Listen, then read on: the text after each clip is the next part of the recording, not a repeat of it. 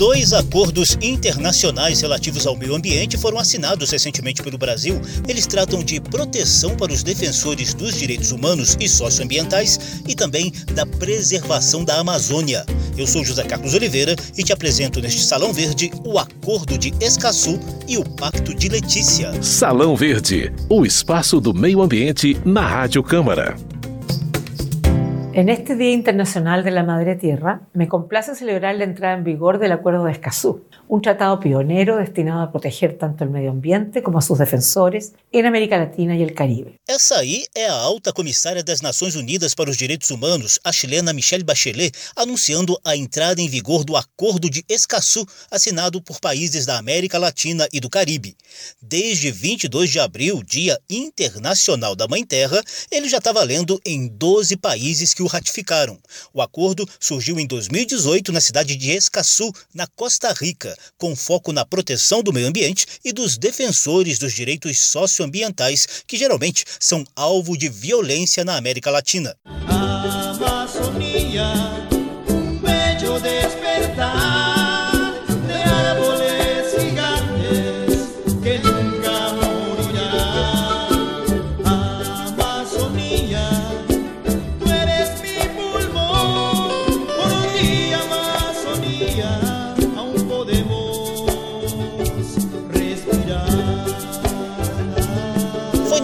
Letícia, na Colômbia, que sete países assinaram em 2019 o Pacto de Letícia pela Amazônia. Eles se comprometem, entre outros pontos, a combater o desmatamento no bioma e a investir em restauração florestal. No programa de hoje, teremos uma defensora socioambiental para detalhar o Acordo de Escaçu, um deputado ambientalista entusiasta do Pacto de Letícia e o ministro de Relações Exteriores para explicar a atual política externa do governo federal em relação ao meio ambiente.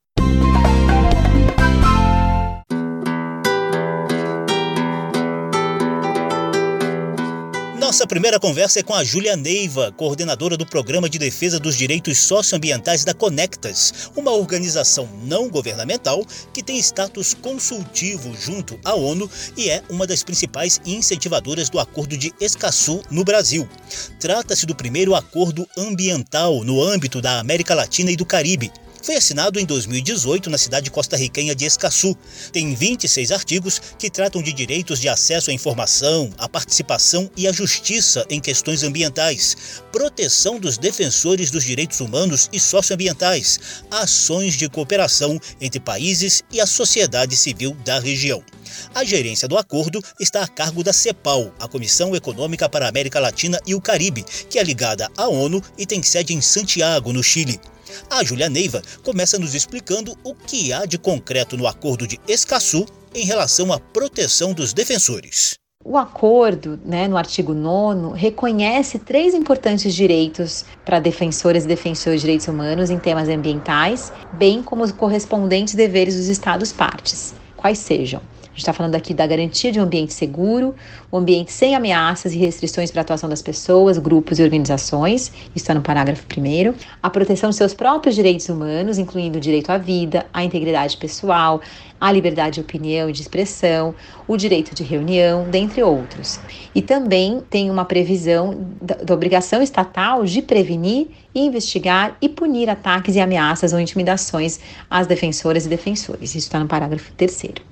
E qual a importância dessa proteção no atual contexto da América Latina e Caribe? É muito importante lembrar que defensoras e defensores de direitos humanos em questões ambientais e socioambientais são absolutamente fundamentais para garantir os direitos humanos e a proteção do meio ambiente. A sua atuação é fundamental também para contribuir com o debate público e para a fiscalização de agentes públicos, bem como agentes privados também, a fim de prevenir violações, mas também para expor e combater atos ilícitos que degradem o meio ambiente e violem direitos. Além disso, a gente tem que lembrar que esse é um instrumento que pode fortalecer a democracia ambiental e a cooperação entre os países. Né? Ele é o primeiro acordo ambiental da região né? e é o primeiro do mundo a prever mecanismos específicos de proteção a defensoras e defensores ambientais. Né? Então, isso aqui é uma vitória. Júlia Neiva, coordenadora do Programa de Defesa dos Direitos Socioambientais da Conectas, nos mostra agora como está a adesão regional ao Acordo de Escaçu.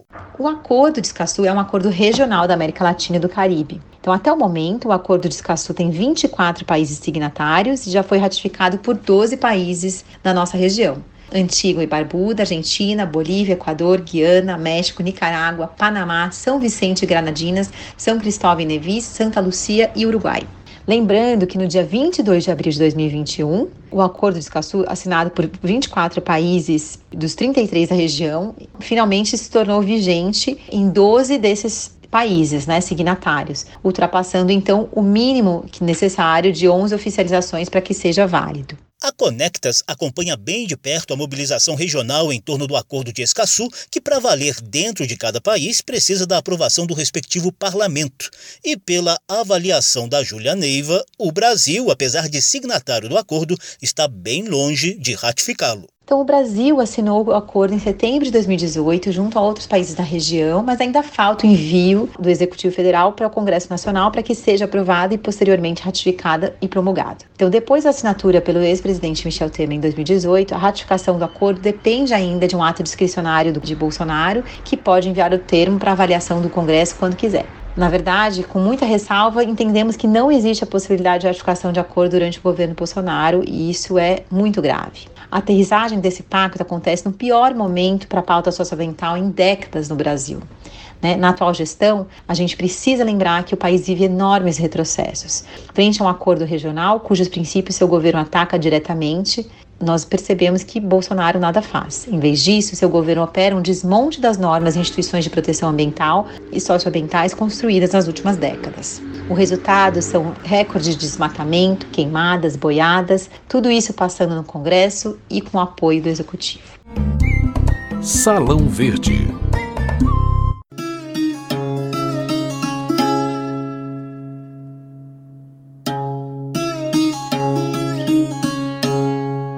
A gente segue falando sobre o Acordo de Escaçu porque a alta comissária das Nações Unidas para os Direitos Humanos, Michelle Bachelet, justificou assim a necessidade de toda a América Latina e o Caribe ratificarem esse acordo internacional. Ante os danos e injustiças ambientais, instrumentos jurídicos como o Acordo de Escazú. Ela está dizendo aí que o acordo é uma das ferramentas mais eficazes para levar os estados a protegerem o planeta e as pessoas que se dedicam a defender os direitos humanos e o meio ambiente.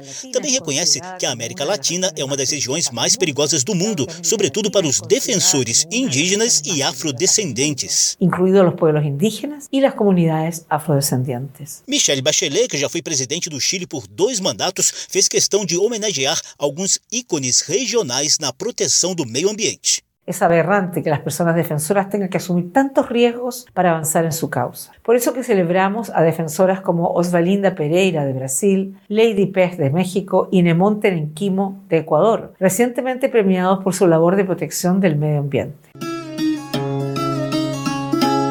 Osvalinda Pereira é ativista ambiental do Pará, onde fundou a Associação das Mulheres do Areia 2 e denunciou o desmatamento na região, inclusive em áreas ambientalmente protegidas como o Parque Nacional do Jamanchim. Ameaças de morte obrigaram a brasileira a deixar a região. A indígena mexicana Lady Peck também conviveu com ameaças de violência por sua luta contra a plantação de soja transgênica na península de Yucatán. Ela é apicultora e já foi apelidada de Guardiã das Abelhas e Dama do Mel. Nemonte Nenquimo é outra indígena e líder ambiental na Amazônia do Equador.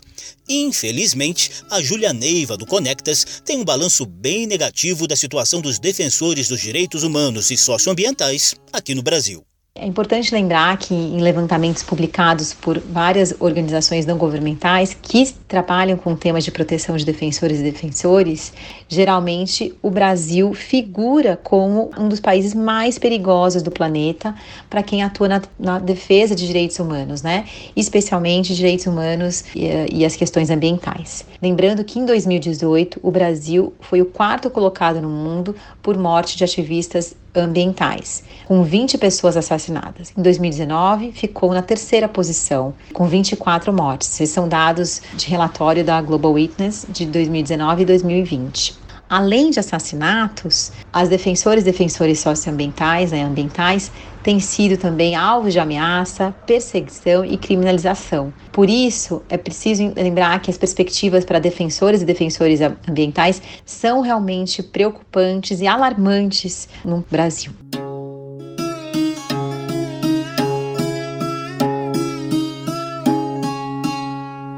Em audiência na Câmara dos Deputados em 2019, a Human Rights Watch chegou a defender a criação de uma comissão parlamentar de inquérito para investigar uma série de assassinatos e ameaças contra ambientalistas e defensores dos direitos humanos. Da lista de vítimas fazem parte Eusébio Caiapó, líder indígena assassinado no Maranhão, Dilma Ferreira Silva, defensora ambiental assassinada no Pará, e Naraíme Suruí, que sobreviveu a atentados na terra indígena 7 de setembro em Rondônia.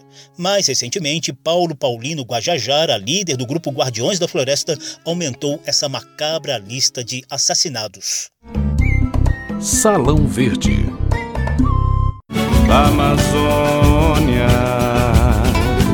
solitária catedral hora da gente falar um pouco de outro acordo internacional importante, é o Pacto de Letícia pela Amazônia, assinado já no governo Bolsonaro em setembro de 2019 na cidade colombiana de Letícia, bem perto da tríplice fronteira Brasil, Colômbia, Peru. Ele surgiu em meio à onda de crescentes queimadas na Amazônia. Sete países amazônicos concordaram, por exemplo, em combater o desmatamento no bioma e incentivar ações de restauração florestal, de uso sustentável dos recursos naturais e de proteção aos povos tradicionais, entre outros pontos. Coordenador da Frente Parlamentar Ambientalista, o deputado Rodrigo Agostinho, do PSB de São Paulo, é entusiasta do Pacto de Letícia. Esses acordos internacionais são muito importantes desde que os países estejam dispostos a participar e possam fazer todo um regime de cooperação entre eles, do ponto de vista de assegurar a sua implementação. O Pacto de Letícia pela Amazônia foi assinado em 2019, Brasil, Bolívia, Equador, Colômbia, Guiana, Peru, Suriname. É um acordo de integração importantíssimo, onde são listados 16 pontos prioritários. Rodrigo Agostinho usou um requerimento de informação da Câmara dos Deputados para cobrar formalmente do governo federal o envio do Acordo de Escaçu ao Congresso Nacional, a fim de permitir a ratificação dos textos e a efetiva entrada em vigor no Brasil. A resposta não foi muito animadora, segundo Agostinho. Em relação ao Acordo de Escazú, o Brasil é um dos poucos países da América Latina que não está disposto a colocar ele em implementação. É um acordo de transparência, de acesso à informação, para uma boa gestão ambiental. O governo brasileiro respondeu recentemente à Câmara dos Deputados no sentido de que não deve encaminhar para ratificação o Acordo de Escazú, o que é muito ruim o Brasil sofre pressões do mundo inteiro para fazer uma gestão ambiental diferente, uma gestão ambiental participativa, uma gestão ambiental que seja capaz de mudar os nossos indicadores muito ruins de sustentabilidade.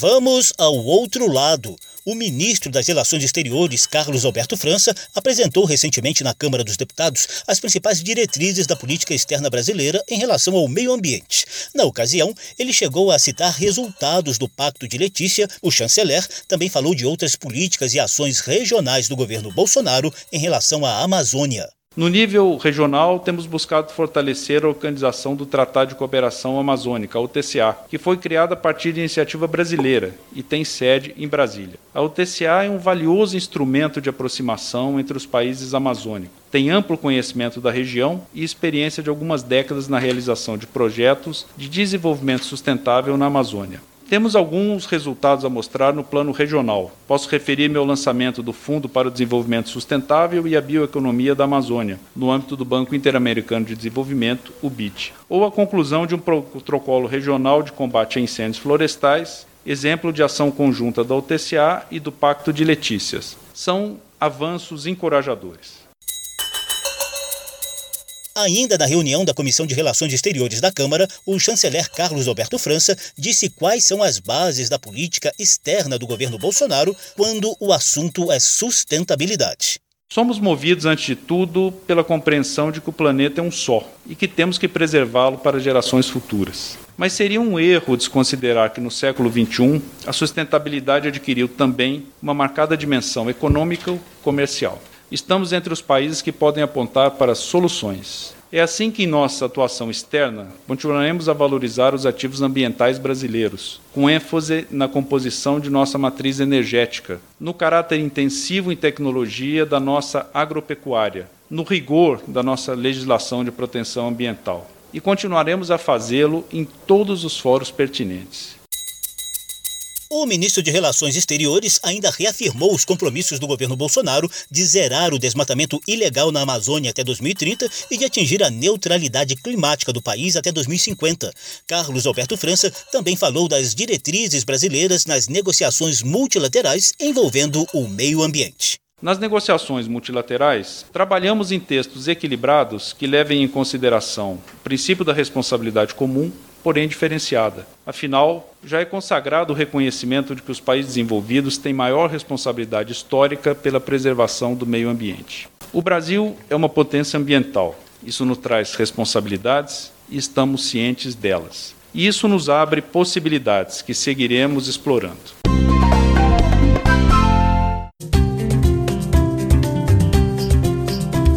Nessa reta final do programa, o coordenador da Frente Parlamentar Ambientalista, deputado Rodrigo Agostinho, volta a defender a rápida ratificação do Acordo de Escaçu para, segundo ele, tentar melhorar a imagem ambiental do Brasil no exterior.